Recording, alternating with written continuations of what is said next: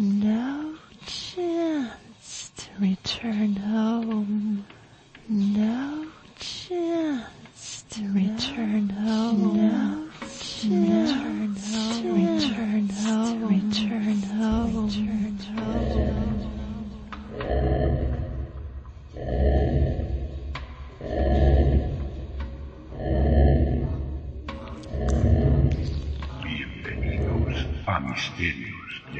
las Noches Gallegas. Un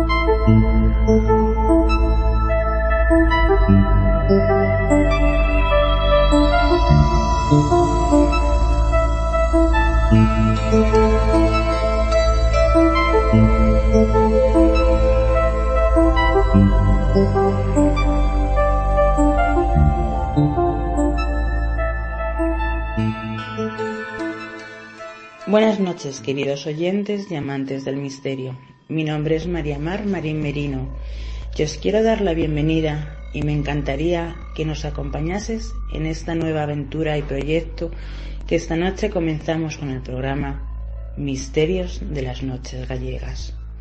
Os voy a poner en antecedentes. ¿Qué temáticas trataremos en este programa?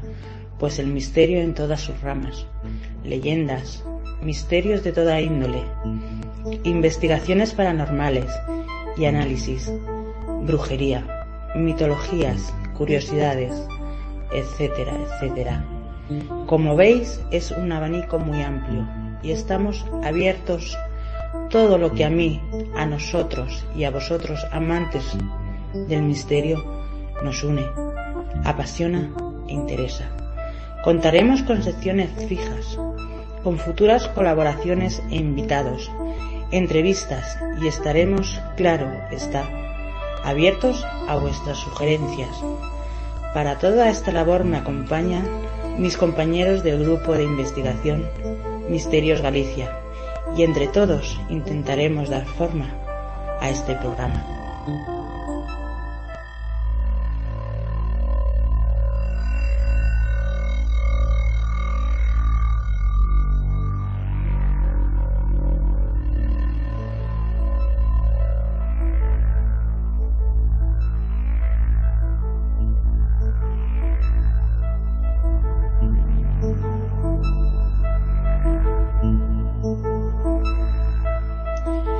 Bien amigos, vamos con nuestro primer colaborador y con su sección de leyendas y misterios. Posiblemente muchos lo conoceréis porque es un verdadero experto en el mundo de las leyendas, con asiduas participaciones en muchos programas de dicha temática, y algunos hasta lo leeréis en su respectivo blog. Es el redactor y editor en nuestro grupo, acostumbrado al don de la escritura. Hoy nos invita a conocer una casa, no sé si de vacaciones o porque este hombre tiene un peculiar humor negro, nos presenta una casa gallega, a Escusalla, una antigua rectoría de la Santa Inquisición donde podemos encontrarnos con brujas, apariciones, luces misteriosas, fantasmas y todo un sinfín de leyendas en esta casa encantada. Damos paso a mi compañero Antonio Ceniza y su sección que será fija de leyendas y misterios.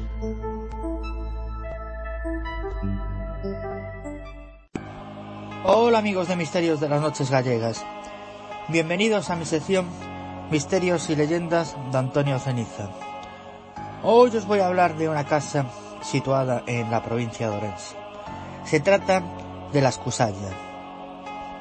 Cuentan que dicha casa se halla rodeada de un aro de inmas, muertes misteriosas, fantasmas y mucho, mucho más. La Escusalla, o a Escusalla en gallego, es una edificación hecha la base de sillería granítica en unas partes y mampostería en otras.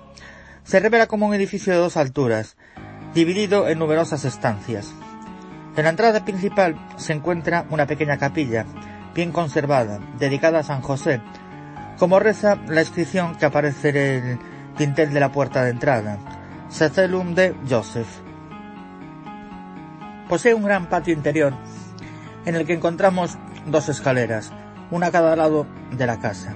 En la fachada posterior podemos ver una magnífica balconada con repisa sobre canecillos de perfil de modillones, aunque cubierta por la maleza. Hay una bodega en la que en la actualidad crece un hermoso roble y muchos habitáculos que se supone que fueron los calabozos. El estado de la casa es de lo más ruinoso, solo quedan en pie los muros que dividen las estancias y todo está lleno de maleza. No obstante, vale la pena visitarla. Según la documentación que hoy en día se conserva, el libro de visitas pastorales a Manín de 10 de septiembre de 1831 y el Real de Eclesiásticos del Catastro de Ensenada de Transportela del 22 de agosto de 1753, la casa de Ascusalla fue construida a principios del siglo XVIII por el abad de Manín, don José Martínez y Parga, un párroco, un párroco con un alto poder económico y que se cree perteneció a la Inquisición como rectoral. ¿Qué más datos tenemos para poder asegurar que fuera un rectoral de la Santa Inquisición? Pues antes hablábamos del dintel, pues aparece una cruz patriarcal. En los libros medievales de peregrinación, la cruz patriarcal indicaba el lugar donde se obtenía indulgencia plenaria, en tanto que la cruz latina se usaba para la indulgencia parcial. Sin embargo, este lugar de medieval no tiene nada y de peregrinación parece que bien poco, por lo que es probable que el autor hiciera una alegoría a alguna antigua orden religiosa como los templarios, o similar como demostraría esta y la cruz del dintel de la capilla.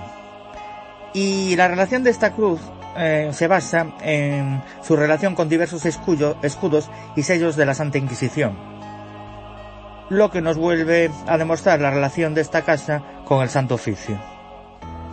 También podría ser un símbolo protector.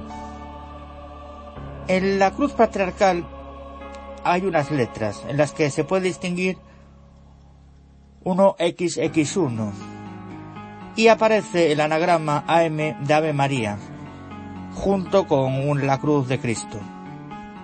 Con la muerte del abad de Manín, la casa pasó de unos clérigos a otros, hasta que con la desamortización de Mendizábal cayó en manos privadas.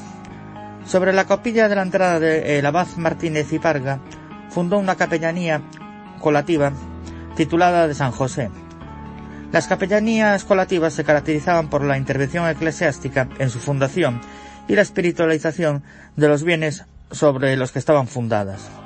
A día de hoy, la Casa de Ascusalla es propiedad de la Administración General del Estado en un 75% y el 25% restante está en manos privadas. A principios del siglo XX, un cantero de Padrón adquirió la vivienda y en 1931 la heredan sus cuatro hijos. Tres mantuvieron la, la titularidad, la que ahora está en manos de la Administración, pero el cuarto vendió su parte por 1.750 pesetas y un traje nuevo. Fue en ese momento cuando la casa perdió su habitabilidad.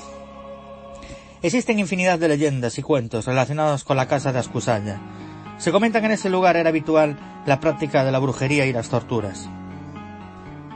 Según cuentan, el último habitante de la casa fue un guarda portugués, al que llamaban Tío Roque. Este hombre decía que había visto el fantasma de un fraile con chepa con dos monjas. Al fantasma le llamaban Marrequiño, llamado así porque tenía joroba. Y cuentan que era un fraile que vivió allí en el siglo VIII. Y se dedicaba a dar muerte a los jornaleros portugueses que contrataba para no tener que pagarles. Y luego los enterraba en el patio. Después volvía a contratar a otra gente y volvía a matarlos. Cuando en Portugal le preguntaban por los anteriores trabajadores, decían que había oído. Otra versión dicen que el marrequiño era quien mataba a la gente que contrataba para la vendimia. En las noches que no hay luna llena es posible ver las ánimas de estos hombres. Tras la muerte del guarda portugués, unos vagabundos portugueses, después de pasar una noche allí, contaron también que habían visto ciertas apariciones. También se habla que durante las noches de luna llena se pueden ver varios frailes paseando por la casa y orando en las diferentes estancias. En otra variante, este mismo fraile aparece con dos namas vestidas de blanco y que invita a todos los que pasean por allí a que no vuelvan. De hecho, un hombre que fue allí, vecino del lugar, le dijo a un estudioso de Santiago de Compostela que había olvidado un hacha y cuando regresó a recuperarla, el ánima le reprendió. En una noche cerrada y sin luna, un hombre que bajaba para Ceredo, allá por los años 50, mucho antes de que llegara la luz eléctrica a estos lugares, si bien hay que resaltar que aún hoy en día no hay mucha luz en este paraje, os había conocido aparato que pudiera producir una enorme cantidad de energía, este hombre, cuando pasaba por delante de la casa, se encontró con el patio completamente iluminado, con una luz tan fuerte que le resultaba deslumbrante, una luz que subía cara al cielo como un rayo, y que lo hizo oscilar, pero ante la cual no se detuvo y continuó su camino. Otra historia tiene que ver con el traslado de un ataúd desde Ludeidos hasta el cementerio de Aceredo. Por lo visto, los hombres que portaban la caja, cuando se acercaron a Escusalla, comenzaron a no poder con el peso y finalizaron quedando agotados. A un vecino de Ludeidos, en una noche que retornaba por el camino hacia su casa, después de mucho andar y estar un tanto cansado, se encontró a un lado de la escusalla con un burro y se le ocurrió la magnífica idea que podía llegar antes si montaba a lomos del animal y lo guiaba camino arriba. Pero por lo visto, tal y como relató, el burro comenzó a crecer y a crecer, que mismo parecía un monstruo, como él decía parecía el diablo.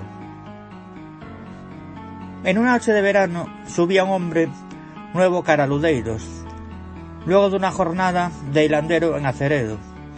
Este hombre, que destacaba por no tener miedo a nada, al llegar a las cercanías de Ascusalla, frente al patio interior, donde asoma un enorme balcón de piedra, se detuvo a mirar para Bulcalque, lugar desaparecido por las aguas del embalse del Lindoso, junto, junto entre esta aldea y Osaguinchos, zona de playa del río Limia. Tenía fama de ser un lugar donde se juntaban las brujas para celebrar sus aquelarres, y atendiendo a sus explicaciones, comenzó a ver cómo volaban aquellas brujas en sus escobas, cómo danzaban alrededor de una gran hoguera, y la fiesta que allí se vivía resultaba tentadora. Pero por si fuera poco, dijo que lo vio todo con tan claridad que es como si lo estuviera al lado, y cuando menos en línea recta había unos tres kilómetros. Pero no dejó de ser más que una ilusión, pues cuando subió a la casa de Ascusalla, a Zuludeiros, ya no era capaz de vislumbrar algo de lo que había visto minutos antes. Otra de las leyendas que circula en el lugar es la de que en una cierta ocasión venía una vecina de Compostela guiando el carro de las vacas, después de descargar un viaje de abono en una finca que tenía en las cercanías. Y cuando encaminaba el camino cara al lugar, miró para una de las ventanas que dan para el camino y vio el fantasma de un cura. La mujer llegó a casa temblando, y con el impacto de lo que había visto no articulaba palabra, hasta que pasado un tiempo contó lo que le había acontecido. También circulan comentarios sobre la posibilidad de que exista un túnel que desde la casa había llegado hasta las cercanías del río Mao. Pues hay quien afirmó que una vez cuando iba acompañado el agua para regar un campo, ésta se perdió por un agujero en el que sentía como caía en un espacio hueco de piedra. En los años 90 aún, bajaba algún que otro vecino a coger el coche de línea a la carretera nacional. Y uno de esos días un padre que había acompañado a su hija de vuelta para Ludeiros, cuando aún era de noche, al pasar por Ascudalla, miró algo que le estremeció, algo que jamás contó.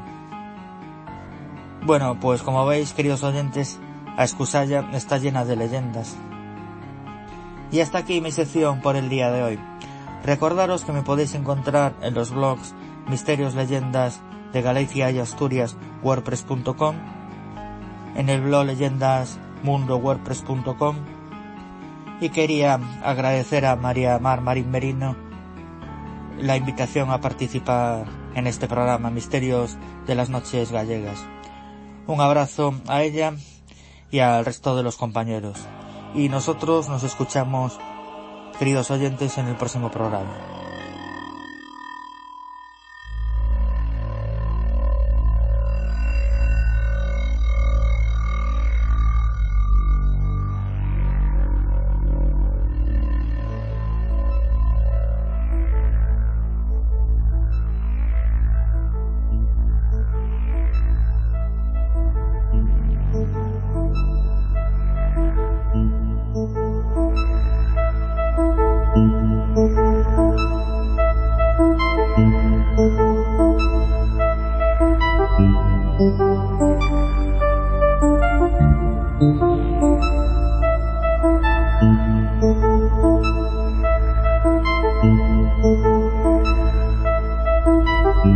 A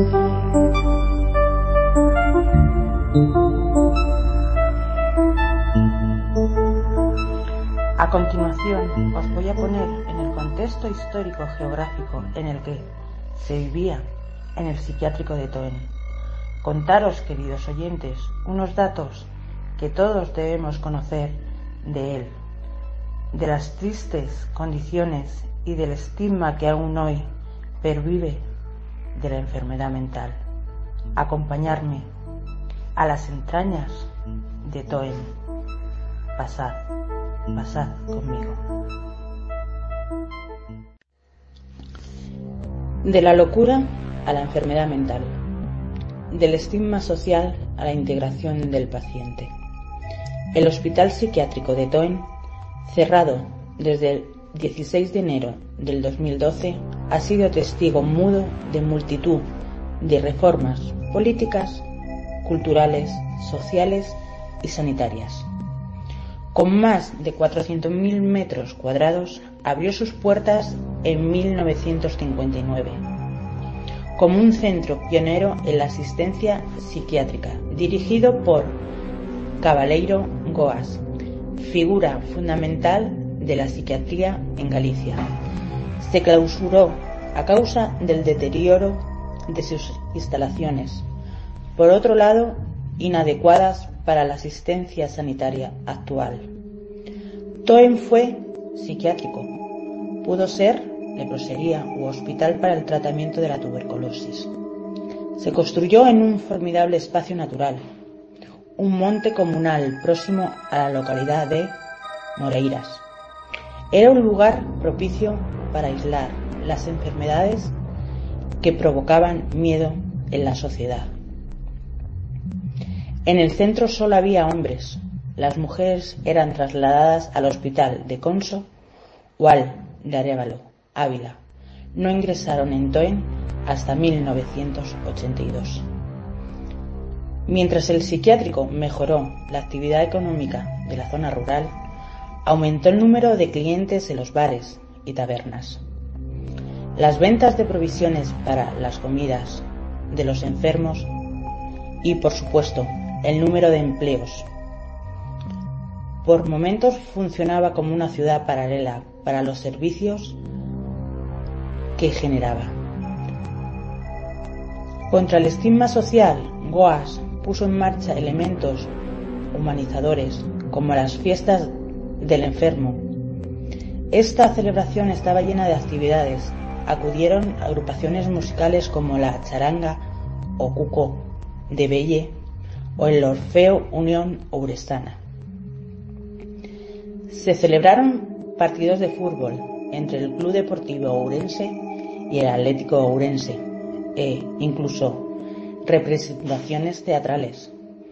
Era tradicional que los familiares de los internos estuvieran en los actos. El último proyecto del director del hospital en este sentido fue el Centro Social de Toen, inaugurado en 1976 por Manuel Fraga. Incluía una biblioteca, una sala de conferencias y otra de exposiciones para los trabajos de los enfermos. E incluso tenía una discoteca nunca llegó a realizarse por completo. Tuvo más éxito la granja de cerdos, puesta en marcha por el administrador del hospital. Llegó a contar con 300 animales y algunos médicos del hospital que residían en la ciudad cebaban su cerdo en Toen. Aunque el cierre de Toen no suponga el fin de una reforma, ni siquiera un cambio excesivo en el modelo de asistencia, para los familiares deja atrás el estigma asociado al aislamiento y a los muros de Toen. Aparte de las mejoras de las instalaciones, no es un gran cambio, puede que, simbólicamente, para muchas personas sea importante porque por historia asocian Toen al manicomio. Se clausuró en el 2012, pasado a causa del deterioro de sus instalaciones. Por otro lado, inadecuadas para la asistencia sanitaria actual. Para la medicina, el cierre de Toen representa una mejora en las condiciones de habitabilidad de los pacientes, aunque el cambio asistencial se produjo hace décadas. Para las asociaciones de familiares, en cambio, es un paso más hacia el fin del estigma social vinculado a la locura. Simbólicamente es el fin de toda una era. Por historia era un espacio vinculado a una concepción realmente antigua en el tratamiento de las personas con enfermedades mentales. No faltaron tampoco opositores al traslado de los pacientes al hospital de Piñor entre los vecinos de Toen. No en vano, durante el franquismo, el centro fue un agente económico fundamental para el municipio. Mis sensaciones, una noche en Toen. Pena, desesperación, dolor, angustia, rabia. Un cúmulo de sensaciones muy negativos. Muertes muy raras. Las paredes lloraban de pena. Los lamentos se entrelazaban con las voces. Allí no descansan en paz. Nos sentíamos vigilados. Incluso yo misma sufrí un empujón. ¿Por qué tanta rabia hacia mí? Porque sabía lo que pasó allí. Duchas con mangueras a presión, enfermos atados y gritando de dolor. Esas son algunas de mis sensaciones, esas que yo siento por suerte o por desgracia. Más bien, la última. Para ello, que me lo comunican. Así estoy, lleno de secretos.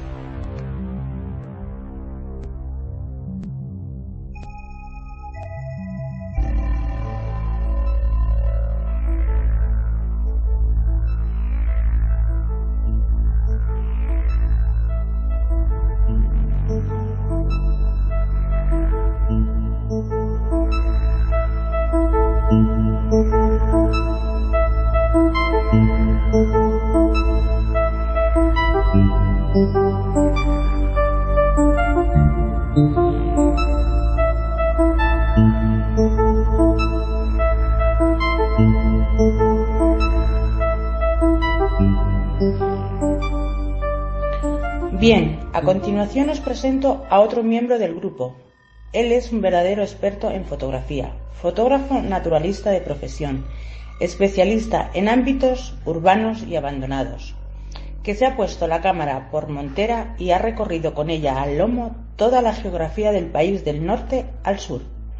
Él nos presenta también su sección fija de análisis fotográfico e informático este hombre es el que está detrás de sus pantallas en su estudio, analizando todo la ingente cantidad de material que le proporcionamos en el grupo.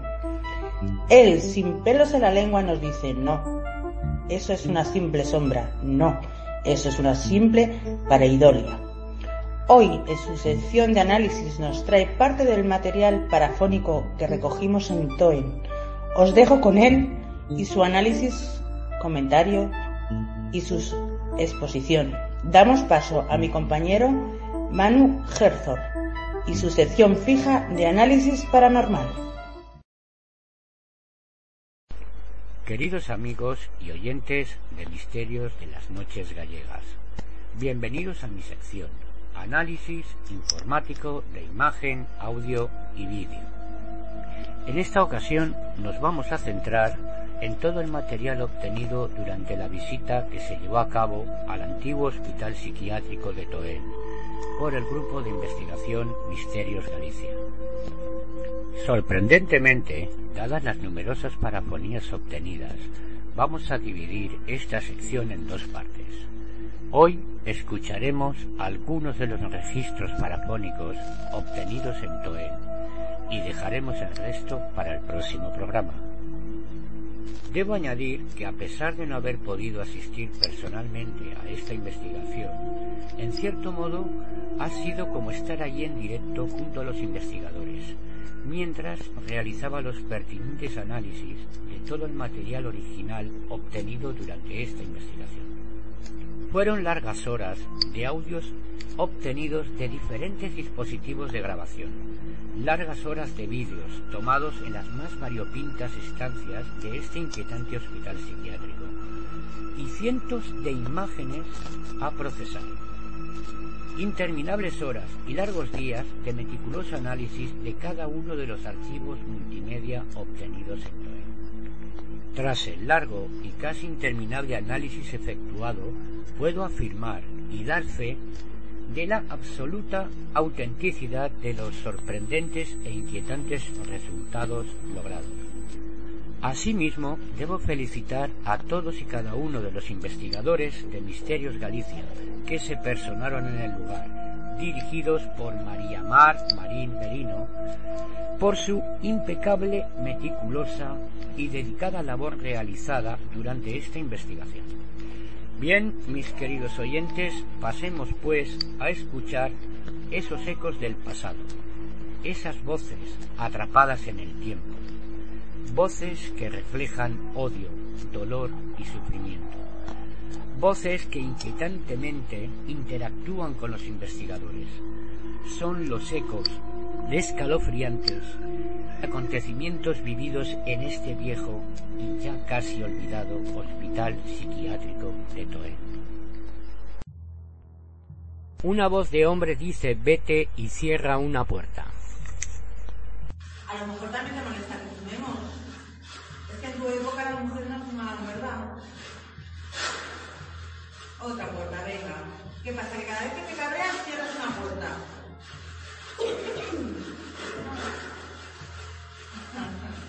No me enterado de que me vaya, no me voy a ir.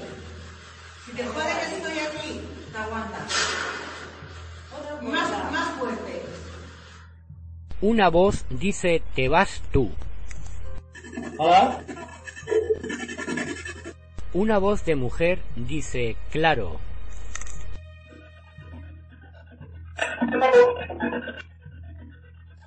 Una voz de hombre dice trasto. Una voz de mujer dice atrás. Atrás. Una tenebrosa voz de mujer dice puerta.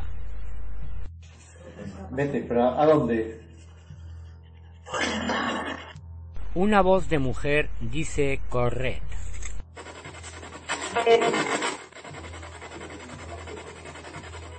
Una voz de hombre dice te vas tú. ¿Por qué quieres que nos vayamos? Una voz de hombre dice te vas de aquí. Tenías que hablar aquí conmigo. Una voz de hombre contesta no.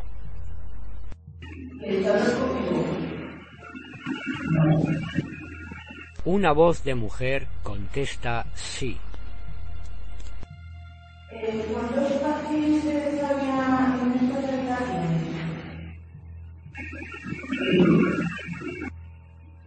Una voz de hombre contesta sí.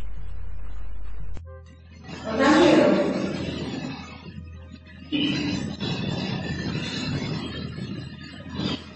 ¿Os hacía mucho daño entonces? Ah, van a callar. No os toca la lengua, ¿verdad? Una voz de hombre responde dos. Aquí estoy yo solo. ¿Qué me decís ahora?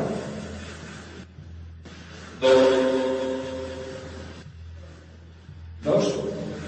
Dos más, contáis aquí fuera dos. Gracias. Una voz de hombre responde no.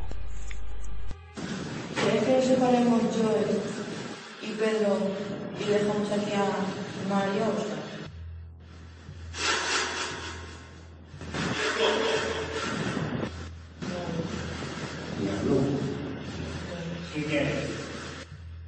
Una voz de hombre dice calla. ¿Quieres que esté Mar en la habitación?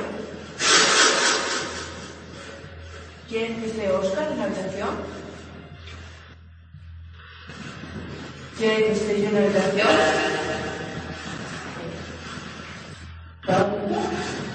Que se calle. Yo, callarme. Cuando tú quieras, princesa.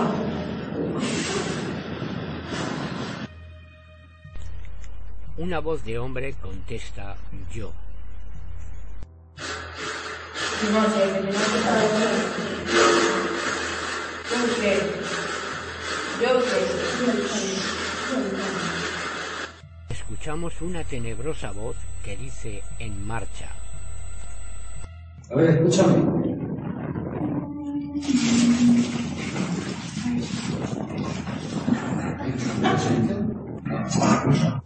Escuchamos varios audios donde cierran bruscamente algunas puertas. ¿Cuántos arañazos te has llevado en la cara? ¿Eh? ¿A cuántas mujeres has violado? Contéstame. No bombardees, no contestas. ¿O qué pasa me molestas? Sigue cerrando puertas. Que yo, según las cierras, las voy abriendo. ¿O es que no te has dado cuenta de lo que de ti? Sí, claro. Miedo, ¿te da miedo? A mí no me da. ¿Miedo? ¿De qué? ¿De qué? De ti no, desde luego. Dime. Te la canto. Sigue cerrando puertas. Venga, sigue. Una voz de hombre dice calla. Otra puerta, vale. El que te molesta que estemos aquí. Pero que te queme la entrada principal, no, ¿verdad? Ah, es verdad. Que has tenido obsesión de la que te gusta a ti. ¿Verdad? No me calles. Sigue cerrando puertas. Una voz de hombre responde sí. Ni me puedes atar, ni me puedes tirar en el colchón, ni me puedes violar. Ah, no. Que te gustaba. Sí. sí. Ah. ¿Te estás animando? Mm. Vale. ¿Te gusta la conversación? Una voz de hombre responde otro. O José. O José.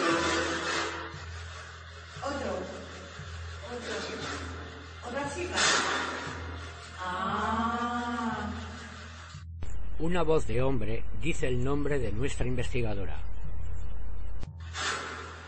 Venga, otra puerta. Cuando llegues a la deshabitación, ten cuidado, no salgas arañas. Mar, sí, me llamo Mar, sí, ¿qué quieres? Una voz de hombre responde no. Cuando llegas a la clase de mi amiga, ya veo los pies una voz tenebrosa responde a nuestra investigadora. ¿Por qué cuando viene a usted se calla? ¿Eh? ¿Pepe? Escuchamos la voz de un hombre respondiendo no. Venga, ánimo. Tú puedes, máquina. Escúchame, ¿quieres un culo? Escuchamos la voz de un niño diciendo hola. Hola, ¿quién eres? Queridos oyentes, hemos escuchado una selección de inquietantes parafonías obtenidas en el viejo hospital psiquiátrico de Toen. Pero esto es tan solo una pequeña parte, una pequeña selección para este primer programa. Pero con la promesa de mucho más, muchas más voces perdidas en el tiempo, muchos más ecos del pasado. Pero será en nuestro próximo programa. Bien, amigos y amantes del misterio, no voy a hablaros del procesamiento realizado de las imágenes y los vídeos obtenidos en Toen, ya que aparte de que es algo muy tedioso, bien sabemos todos que una imagen vale mucho más que mil palabras, por lo cual os quiero invitar a visitar nuestros canales de YouTube que son estos. Grupo de Investigación Misterios Galicia, GIMG, El Mundo del Misterio, GIMG, y el canal de Antonio Ceniza. Allí podéis disfrutar de los vídeos que contienen la investigación completa de este enigmático hospital psiquiátrico. Bueno, llegamos al final de mi sección. Soy Manu Genzor y os espero nuevamente en nuestro próximo programa. Hasta pronto amigos.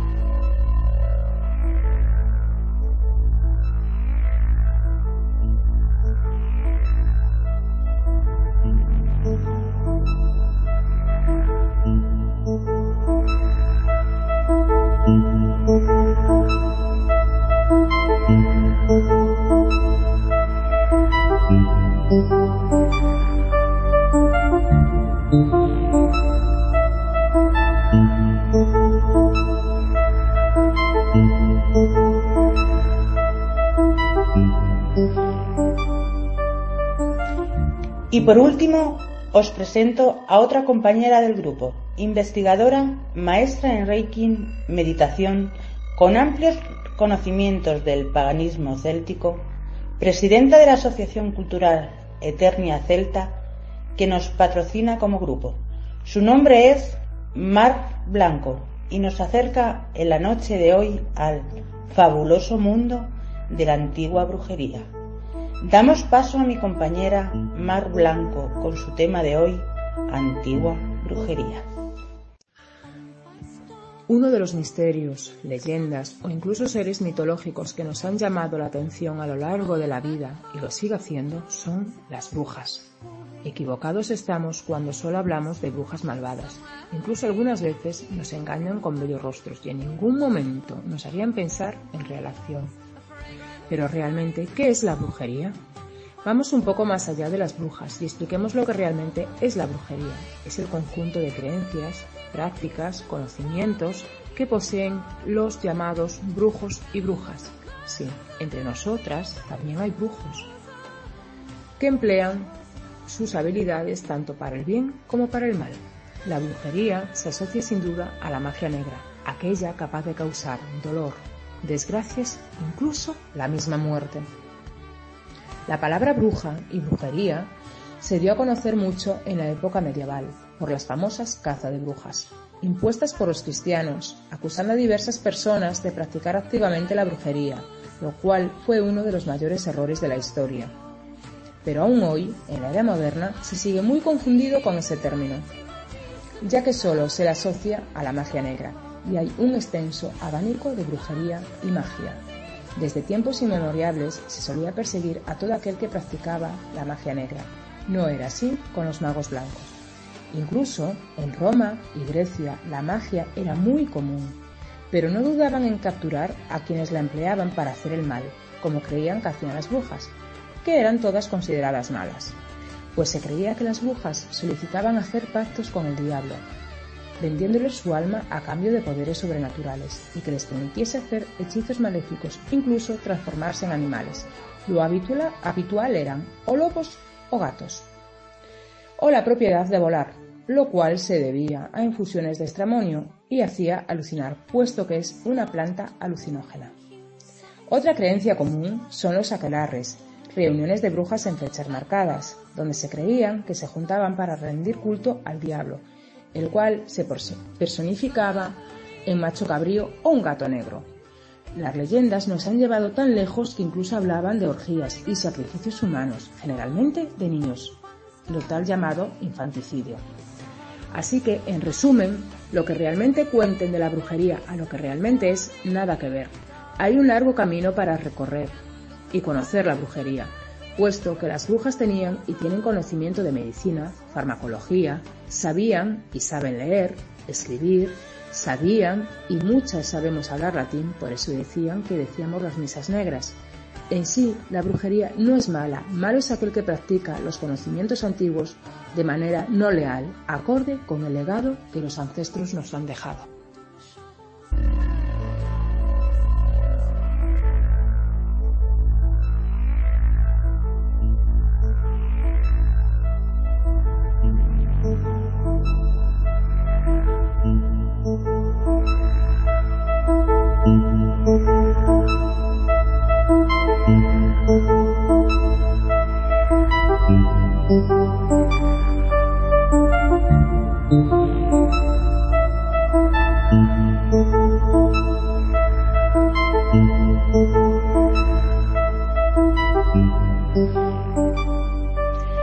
Bueno, llegamos al final del programa.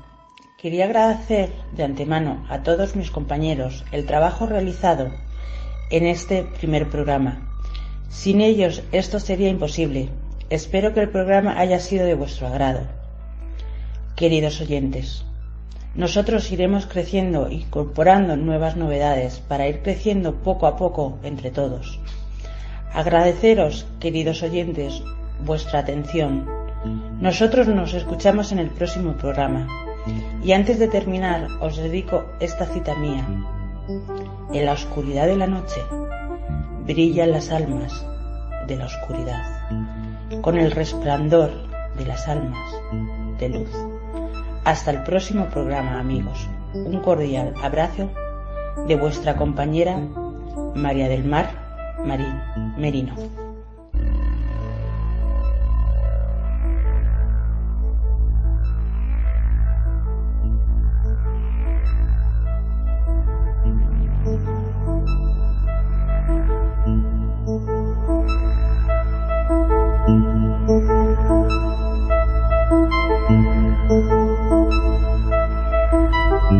Hasta